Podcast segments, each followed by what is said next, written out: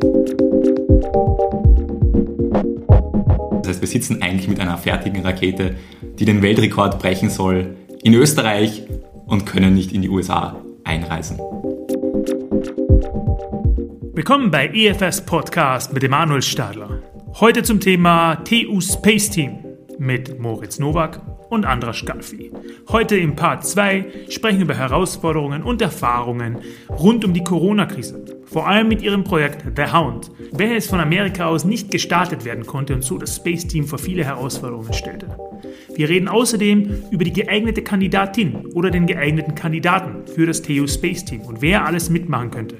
Des Weiteren geben mir die beiden einen Zukunftsausblick über ihre Projekte, vor allem auch across Austria. Wir reden über Space und Flugtaxis. Wir reden außerdem über die European Space Agency und Österreichs Teil in derer und auch über Space Tourism, wie Elon Musk und dergleichen in das Weltall fliegen. Viel Spaß in den nächsten knapp 25 Minuten.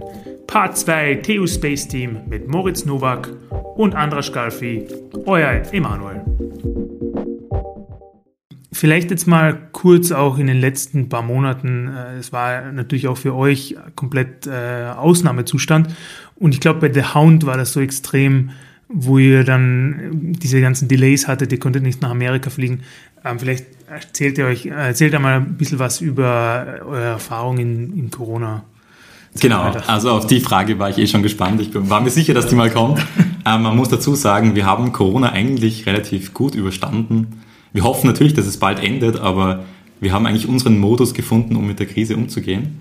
Unser Projekt The Hound ist leider sehr stark betroffen, weil das soll an sich in den USA starten. Sprich, der Plan ist, in den Black Rock Desert einzureisen und dort unsere Rakete starten zu können. Und genau das ist jetzt eben im Moment nicht möglich. Das war auch letztes Jahr nicht möglich. Das heißt, wir sitzen eigentlich mit einer fertigen Rakete, die den Weltrekord brechen soll, in Österreich und können nicht in die USA einreisen.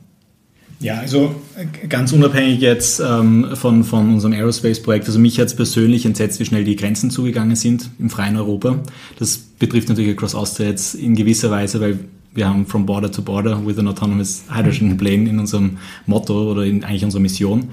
Es ist natürlich so, dass, dass wir da jetzt einen Vorteil haben, weil wir wollen eben innerhalb von Österreich fliegen, also wir müssen jetzt nicht ins Ausland. Dafür war es ein deutlicher Nachteil für den Start des Projekts, weil das war November 2019 dass wir das erste Mal gesprochen haben. Na, 20. 20, ja, natürlich. Genau, 20. Das heißt, es war kurz vor den starken Lockdowns wieder. Das heißt, wir haben so mitten im Lockdown dann die ganze Teambuilding und äh, Storming, Norming und so weiter gehabt, online. Und haben uns dann sehr gefreut, uns dann irgendwann einmal wirklich zu treffen. Was geholfen hat, ist, dass wir dann gesagt haben, jeder, der irgendwie kann und sich dazu bereit fühlt, einfach immer die Kameras an, weil natürlich, wenn man sich gar nicht kennt, dann hat man zumindest noch ein Bild zur Stimme. Ja, ja cool. Ja, du hast auch vorhin kurz erwähnt, dass ja, es ist gar nicht so ein, wie soll man das sagen, es ist gar nicht so ein Gate, das man durch, durchdringen muss, um mit der Raumfahrt auch anzufangen. Wer wäre denn eigentlich der geeignete Kandidat, um im TU Space Team mitzumachen? Ich denke, fast jeder. Also wir haben von Pensionisten bis Schülern und Schülerinnen fast alles im Programm. Wir sind ein Verein, der gegenüber allen offen ist. Wir haben viele TU-Studenten, aber es hat sich immer wieder gezeigt, ganz am Anfang wurde es angesprochen, man kennt das Wien Racing Team, unsere guten Freunde, mit denen wir ja auch die Werkstatt teilen, aber uns kennt man leider nicht so gut. Das zeigt, dass man als äh, Verein, der wie ein Startup operiert, auch andere Disziplinen braucht. Und nicht nur Projektmanagement, sondern auch Marketing ist da ein guter Punkt. Was braucht man, um dabei zu sein? Leidenschaft, Ausdauer, eine gute Fehlerkultur, sprich testen und auch, dass mal was schiefgehen darf, muss einfach im Mindset drin sein. Und gehörig feiern darf man auch können, weil wenn was klappt, dann freuen wir uns umso mehr. Mhm. Also jeder, der auch Beziehungen knüpfen möchte, privater Natur, aber eben auch beruflicher, professioneller, ist sicher ein Netzwerk fürs Leben. Und jemand, der einfach eine Anwendung sucht, neben der ganzen blanken Theorie im Studium, wo die Praxis durchaus schon auch größer geschrieben wird, aber dieses letzte, ich habe wirklich ein Projekt von Anfang bis zum Ende mitverfolgt, das mhm. fehlt meistens. Und das ist auch gar nicht der richtige Platz auf der Universität, aber genau dafür gibt es dann solche Interessensgemeinschaften und wir sind Aerospace. Ja. Und wenn man das Racing-Team schon kennt, Projekt 9 könnte ja ein Auto mit Raketenantrieb sein, oder? Wurde schon diskutiert. okay, tatsächlich. Space Race ist ja ein Begriff, der durchaus schon länger ja. existiert. Und Pod das Race. ist auch das, Schlag, das Schlagwort im Endeffekt, um unsere beiden Vereine zu verbinden. Also ja. alle unsere gemeinsamen Initiativen werden jetzt unter dem Titel Space Race im Moment zusammengefasst. Ja. Star Wars Episode 1, Pod Race. Das könnte man machen. ja, wir reden in einem Jahr wieder. ähm, was sieht jetzt so die Zukunft vor? Also Across Austria geht ja jetzt auch schon langsam ins Finale. Wie, mhm. wie schauen jetzt die nächsten paar Monate aus für euch und auch vielleicht dann die nächsten paar Jahre? Ja, also die, die Luftfahrtschiene hat sicher noch einiges Spannendes. Vor allem spannend wird auch, wenn man vielleicht die Luftfahrt und die Raumfahrt dann verbindet. Also eventuell mal ein Flugzeug mit Raketenantrieb wäre ganz cool. Was jetzt auch in Aussicht ist, ist ein Raketentriebwerk, was dann aber ich Harvard, also senkrecht über dem Flugplatz, äh, ähnlich wie bei SpaceX, wenn die, wenn die Falcon 9 wieder runterkommt, dann, dann auch äh, landen kann, senkrecht. Ja. Genau, man muss dazu sagen, wir sind, wie es tatsächlich schon öfter passiert ist in Europa, in letzter Zeit draufgekommen, dass das, was wir machen und die Projekte, an denen wir arbeiten, eigentlich einen kommerziellen Wert haben. Das heißt, so wie der Andrasch in einem Startup arbeitet. Wir haben uns lustigerweise auch, bevor wir uns gekannt haben, schon bei einem Startup überschnitten, nämlich bei einem Flugtaxi äh, bauenden Startup Apelion. Shoutout an dieser Stelle. Äh, liebe Grüße. Und im Moment äh, bin ich mit ein paar Kollegen auch vom Space Team am überlegen, ob wir sozusagen das Bauen von Raketentriebwerken auch kommerzialisieren möchten. Das heißt, der Markt für Satelliten- und Raketentriebwerke ist relativ klein, äh, sehr dominiert von amerikanischen Firmen und wäre eigentlich Zeit, da mal in Österreich was zu machen. Jetzt haben wir schon relativ viele Startup-Ideen gehört. Also Apelion hast du gerade erwähnt. Genau. Bist du da noch dabei? Ah, nein, ich bin nicht mehr dabei. Wir, wir waren beide tatsächlich dabei. Okay. Und jetzt haben wir sozusagen andere Wege eingeschlagen. Ja. Ah, cool. Und die sind aber noch, äh, die machen noch Space Taxis oder die sind noch dabei, das zu Genau, machen. haben auch ein ziemlich cooles Design. Also haben jetzt in den letzten Monaten noch ziemlich viel released. Kann man auf jeden Fall sich anschauen. Apelion ja. von ursprünglich Volare GmbH, das ist mhm. praktisch das Gleiche. Und, aber Space Taxis, damit meinst du wirklich Space Taxis und nicht äh, nein, die Taxis, nein, die wir am Anfang besprochen haben? Vielleicht habe ich das unklar ausgedrückt. Also das ist im Endeffekt ein Flugtaxi, sprich ein fliegendes Auto, wie man es vielleicht ja. vor 20 Jahren gesagt hätte. Das heißt, das ist ein, ich glaube, mit acht Sitzplätzen, in der ersten Version mit ein oder zwei Sitzplätzen, fliegendes ein, ein Hybrid zwischen einem Hubschrauber und einem Flugzeug. Genau, also allgemein nennt sich das VTOL, Vertical Takeoff and Landing. Und man kann sich das so vorstellen, der Flügel ist für ein Luftfahrzeug wie das Fahrrad für Menschen. Das heißt, ich komme weiter mit der gleichen Energie und schneller. Und jetzt das Einschränkende für ein Flugzeug ist aber, es braucht eine Startbahn, Landebahn. Und das ist eigentlich das Beste aus beiden Welten sozusagen. Senkrecht starten, überall wo man möchte, wie der mhm. Helikopter, bei einem Notfall, der medizinische Einsatz oder aber auch natürlich alle möglichen anderen Einsätze von Hochgebäude zum Flughafen etc.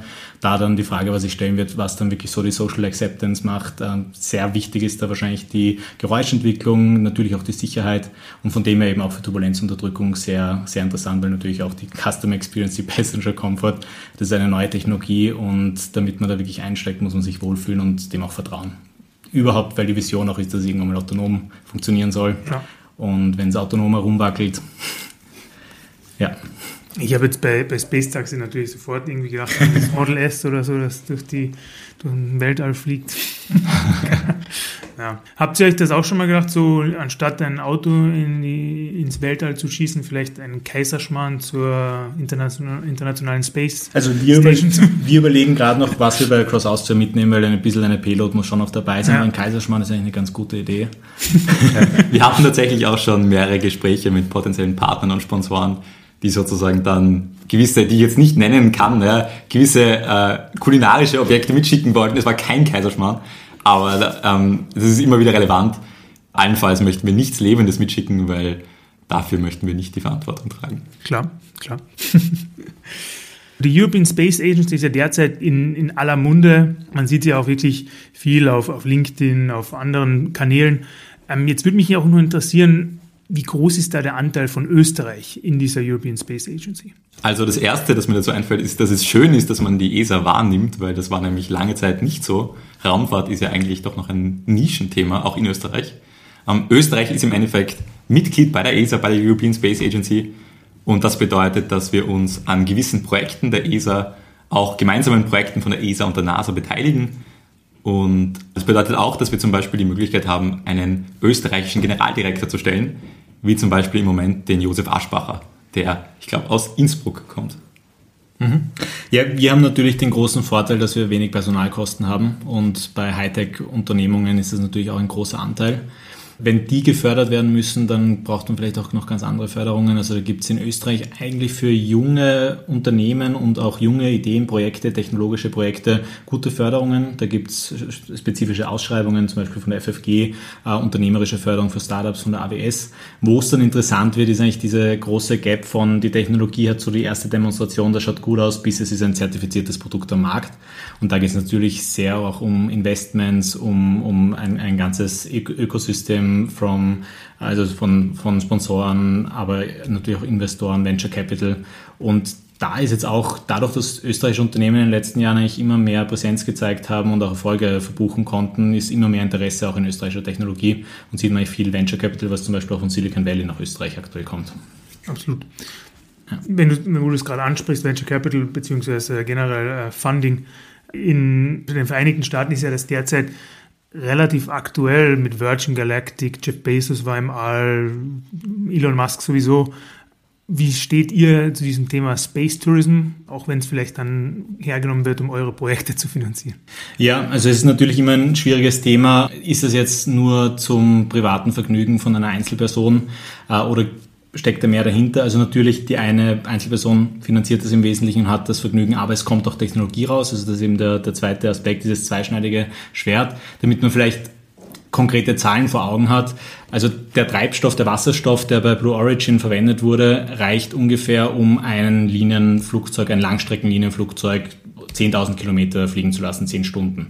Das heißt, statt dass vier Personen jetzt auf 100 Kilometer Höhe ins Weltall kommen, könnten 400 Personen von Europa nach West Coast, nach Amerika fliegen. Das ist so die Relation, wenn man sagt, okay, das kann man jetzt für ein paar Flüge in Kauf nehmen, dann fliegen halt ein paar weniger jetzt in die West Coast, damit das praktisch vom Energiegehalt mhm. irgendwie fair ist. Dafür hat man Space-Technologie weitergebracht.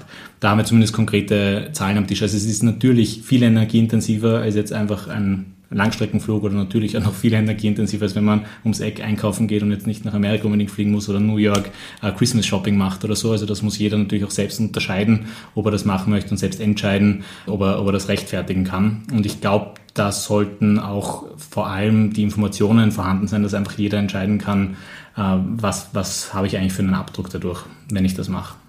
Und eben, wenn man ins Weltall auf 100 Kilometer fliegt, entspricht das ungefähr einem Langstreckenflug an die West Coast, aber das halt nur für sich und nicht für 300 andere. Genau. Man muss aber dazu sagen, unkonventionelle Arten, die Luft- und Raumfahrt zu finanzieren, die doch recht teuer ist, sind eigentlich immer gern gesehen. Und kreative Köpfe, die eben auf solche Ideen kommen, wie sozusagen Forschung über externe Touristen zu finanzieren, die dann downstream wiederum Technologie finanzieren können, ich denke, das ist nicht unwillkommen. Ich hoffe nur, dass die Raumfahrt langfristig sustainable werden kann. Ja, absolut.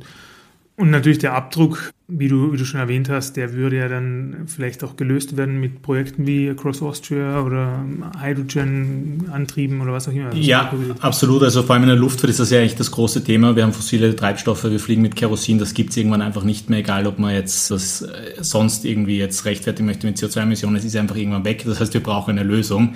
Und da gibt es Sustainable Aviation Fuels, also im Wesentlichen das, womit wir jetzt schon fliegen, nur sustainable hergestellt, also mit, mit äh, künstlichen Prozessen, künstlich generiertes Kerosin. Das ist energieintensiv, aber machbar und vor allem hat man die ganze, ganze Infrastruktur, die man weiterverwenden kann. Dann gibt es Wasserstoff als Alternative, äh, auch energieintensiv, ein bisschen weniger, also vielleicht sogar fast gezielter anwendbar, vor allem auch sehr leicht, was für, für den Flug wichtig ist. Aber natürlich müsste man alles neu entwickeln. Man braucht die ganze Infrastruktur. Das heißt, das ist frühestens in 30 Jahren wirklich am Markt. Also 2035, dass wir vielleicht den ersten großen Demonstrator fliegen haben, aber bis es dann den Markt äh, wirklich ähm, durchschwemmt und, und überall verwendet wird, nochmal 15 Jahre. Also das ist jetzt nicht die Lösung für die nächsten 20, 30 Jahre. Und dann gibt es noch die Möglichkeit mit Batterien und da ist vor allem für die Luftfahrt und umso mehr noch für die Raumfahrt das Gewicht aktuell das Problem. Zwar sehr effizient, also wenn ich Energie einspeichere und dann wieder verwende zum Fahren, bleiben 90 Prozent ungefähr übrig und beim Wasserstoff sind es halt dann 30, 40 insgesamt mit, mit der Elektrolyse oder anderen Prozessen und dann wieder eine Brennstoffzelle oder eine Turbine. Aber es ist halt das Gewicht das Problem. Und da wird sich zeigen, was man braucht. Aber man kann natürlich nicht alles greenwashen, einfach nur indem man sagt, es wird eh mit, mit grünem Wasserstoff betrieben, weil am Schluss ist es Energie. Und man muss halt einfach die Energie hernehmen, betrachten und ich kann damit jetzt zu West Coast fliegen oder ich kann ein Jahr lang einen Haushalt äh, heizen und das vielleicht irgendwo, wo, wo, wo Leute frieren, wo Leute kein Essen haben. Und das muss man sich halt so überlegen. Und egal wie es hergestellt wird, es ist Energie, die man eigentlich abwägen muss, wie wird sie eingesetzt.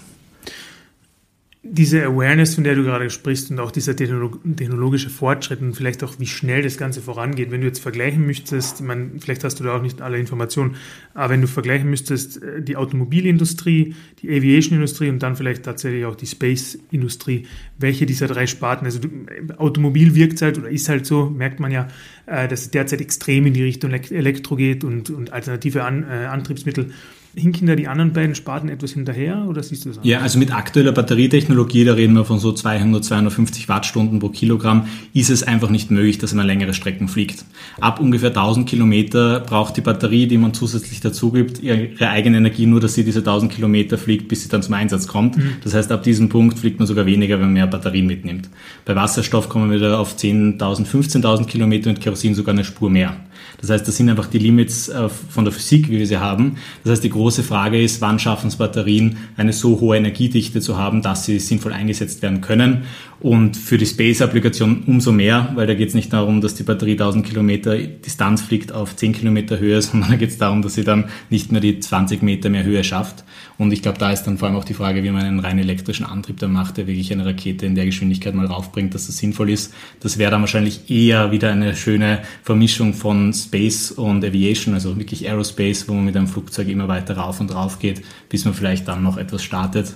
Wobei man darf ja nicht vergessen, es geht ja nicht rein um die Höhe, beim Flug, sondern man muss auch da noch die Orbitalgeschwindigkeit mhm. aufbauen. Also das ist nochmal eine ganz andere Energie, ob ich nur 100 Kilometer kurz in den Weltraum winke oder ob ich wirklich auf die Space Station möchte oder vielleicht zum Mond oder zum Mars oder die unser Sonnensystem verlassen.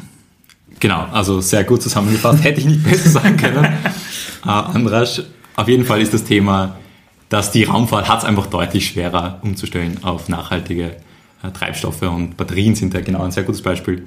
Und wir bei unserem Startup, das wir jetzt gerade überlegen zu gründen, dem Spin-off äh, zum Thema Raketentriebwerke, wollen eben genau das möglich machen, sprich grüne Raketentriebwerke bauen, die dann dennoch mit chemischen Treibstoffen funktionieren, aber auf der anderen Seite kann man dann eben sich überlegen, was nehme ich, um sozusagen den Impact zu minimieren und sozusagen den Sweet Spot zu finden zwischen, wie produziere ich die Energie vorher und was hinterlasse ich nachher für ein verschmutztes Umfeld, dennoch aber auch wie viel Gewicht nehme ich mit und wenn meine Energiedichte einfach schrecklich schlecht ist wie bei Batterien, dann führt da manchmal kein Weg dran vorbei. Ja, ist ja ganz simple Kosten-Nutzen-Rechnung, so, wie Andras vorhin das angesprochen hat. Wenn du die Daten, wenn du mit einem Flug genug Daten bekommst, dass das dann, also 100 West Coast Flüge, wie du sagst, äh, rechtfertigt, ja. dann kann es trotzdem Sinn ergeben, ja, absolut. Genau, auch die Raumfahrt, Medizin und so weiter. Ja. Also gibt es genug Beispiele, was dann tatsächlich in der Gesellschaft einfach an Space-Technologie im Alltag eingesetzt wird. Ja. Handykommunikation, GPS und so weiter. Genau. Ich hatte euch ja vorhin kurz gefragt über einen kurzen Ausblick des, des Space Teams. Ich würde trotzdem jetzt zum Abschluss dieses zweiten Podcasts mit euch gern einen nicht kurzen Ausblick, sondern einen langen Ausblick geben. Also wo ist das Space Team vielleicht in zehn Jahren? Seid ihr schon aus dem Sonnensystem draußen oder äh, am Mars oder wo, wo findet man euch? Sehr gute Frage, weil genau das Thema haben wir eben vor einem Monat circa diskutiert, gemeinsam mit euch und einigen Kollegen. Und das Fazit eigentlich war, wir möchten weit kommen. We want to boldly go when no student has gone before. Das heißt, wir wollen eigentlich immer wieder uns challengen, wir wollen Neues erreichen und wir wollen auch agil bleiben. Sprich, es ist okay, sich Ziele zu setzen und die dann nach zwei Jahren zu verwerfen und zu sagen, na, es hat sich was anderes angeboten, vielleicht möchte ich doch das machen. Aber allenfalls werden wir unserem Kernthema der Luft- und Raumfahrt treu bleiben. Sprich, wir werden Flugzeuge bauen, die Österreich durchqueren, vielleicht auch mal Europa. Wir werden Raketen bauen, die ins Weltall fliegen und wir werden Satelliten bauen, die die Erde umkreisen und das alles mit hundertprozentiger Sicherheit als Studenteninitiative in unserer Freizeit, weil man muss sagen, es macht einfach Spaß. Ja, ich würde sagen, think big. Also in zehn Jahren ist Space Team Material am Mond. Wir werden sehen, wie. Und wenn es auch nur ein Mikrogramm ist, aber zehn Jahre sind wir am Mond. Kaiserschmarrn, wie gesagt. Kaiserschmarrn. ein Mikrogramm Kaiserschmarrn. Gut, jetzt vielleicht zum Abschluss. Wie kann man euch erreichen? Twitter, Facebook, Duden? genau, also im Duden sind wir leider noch nicht, Betonung auf noch. Wir haben alle gängigen Social Media Kanäle, sprich Instagram, Twitter, Facebook. Wir haben auch eine Website, spaceteam.at. Im Endeffekt, wenn man TU Wien Space Team oder Space Team googelt, dann findet man schon uns. Generell, glaube ich, wenn man Raumfahrt in Österreich googelt, landet man relativ schnell beim Space Team. Das haben wir schon öfter herausgefunden wir sind so ein bisschen die Anlaufstelle für alles, Raumfahrtmäßige, das nicht in die ESA fällt, in die ESA-Kategorie und verteilen dann gerne auch die Interessenten weiter und freuen uns über jeden, der Kontakt aufnimmt. Perfekt. Natürlich verlinken wir das alles in den Show Notes, vielleicht auch direkt zu euren Startups, dass man sich das auch gerne. anschauen kann. Ich freue mich auf jeden Fall schon auf den nächsten Podcast, vielleicht in einem halben Jahr. Dann schauen wir uns, ob der Hound weitergegangen ist, ob ihr schon über Österreich geflogen seid. T-Rex, über den haben wir noch gar nicht geredet. Also ich glaube, da gibt es noch sehr viel Material für heute. Danke Andras, danke Moritz, bis zum nächsten Mal. Vielen Dank. Herzlichen Dank für die Einladung.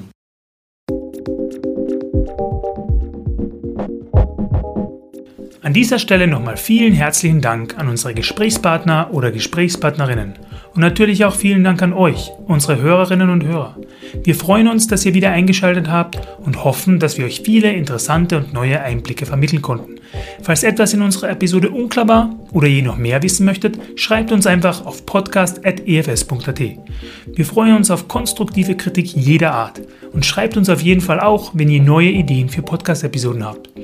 Gerne könnt ihr auch mehr Informationen zu den vorgestellten Themen auf unserer Website www.efs.consulting, auf LinkedIn oder auch direkt in einem Fachgespräch erhalten.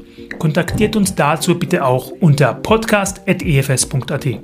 Schaltet doch gerne wieder zu unserer nächsten Episode ein. Ihr findet uns übrigens auch auf allen gängigen Podcast-Apps wie Spotify, Apple Podcast oder auch Stitcher. Bis zum nächsten Mal bei EFS Podcast, euer Emanuel.